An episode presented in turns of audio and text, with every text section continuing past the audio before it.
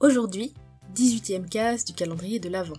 Pourquoi les Coréens font caca en claquette Eh bien c'est simple, parce que la salle de bain coréenne est totalement inondable.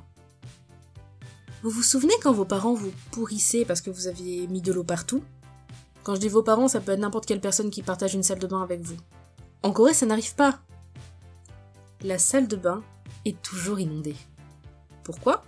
La salle de bain coréenne, c'est une sorte de douche à l'italienne géante. En fait, globalement, on est dans la douche tant qu'on peut se servir de la pomme de douche. Il n'y a pas de porte, ou parfois il y a une petite vitre mais qui ne ferme pas la douche. Il y a les toilettes dans la même pièce, le lavabo, des prises, évidemment cachées, mais ça fait drôle la première fois qu'on se rince les cheveux et qu'on voit qu'on a trempé le cache de la prise. On se dit Ouh, il y a le printemps qui chante. Et pour euh, tout ce que je viens de vous dire, les salles de bain sont parfaitement inondables et inondées. Ce qui est pratique d'une part quand on est maladroit, qu'on a des enfants, etc. On n'a pas à se soucier de mettre de l'eau partout. C'est un fait avéré. Mais évidemment, on sait tous que ce qu'il y a de plus désagréable dans la vie, c'est de marcher dans de l'eau quand on a des chaussettes, ou des chaussons, ou glisser dans l'eau quand on est pieds nus. Il faut savoir qu'en Corée, comme au Japon, on se déchausse en rentrant dans l'habitation, et on met en général des chaussons. Par exemple, si vous louez un Airbnb ou que vous allez dans un hôtel ou une auberge de jeunesse, vous aurez des petites claquettes, des petits chaussons qui vous attendront dans l'entrée, parce que c'est la coutume.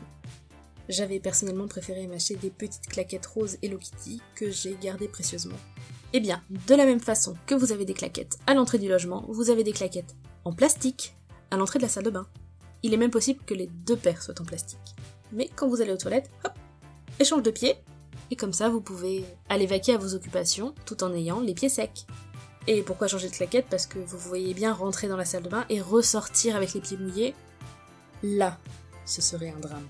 Alors évidemment, il faut faire attention dans la salle de bain, car même si on a des claquettes, le fait qu'elles soient toujours inondées, tous les endroits sont potentiellement très glissants. Je parle pour moi par exemple, qui ai l'habitude de me casser la figure dès qu'il y a une petite flaque d'eau. Sachez aussi que, évidemment, comme ce n'est pas une douche à l'italienne, mais une salle de bain, on va dire à l'italienne, il y a un rebord. Parce que si c'est inondable, imaginez bien que s'il n'y a pas de petite marche, et ce ne serait plus la salle d'eau qui serait vouée à être une salle d'eau. Et voilà pour cette petite pastille, et on se retrouve demain pour de nouvelles anecdotes, toujours plus fun. À demain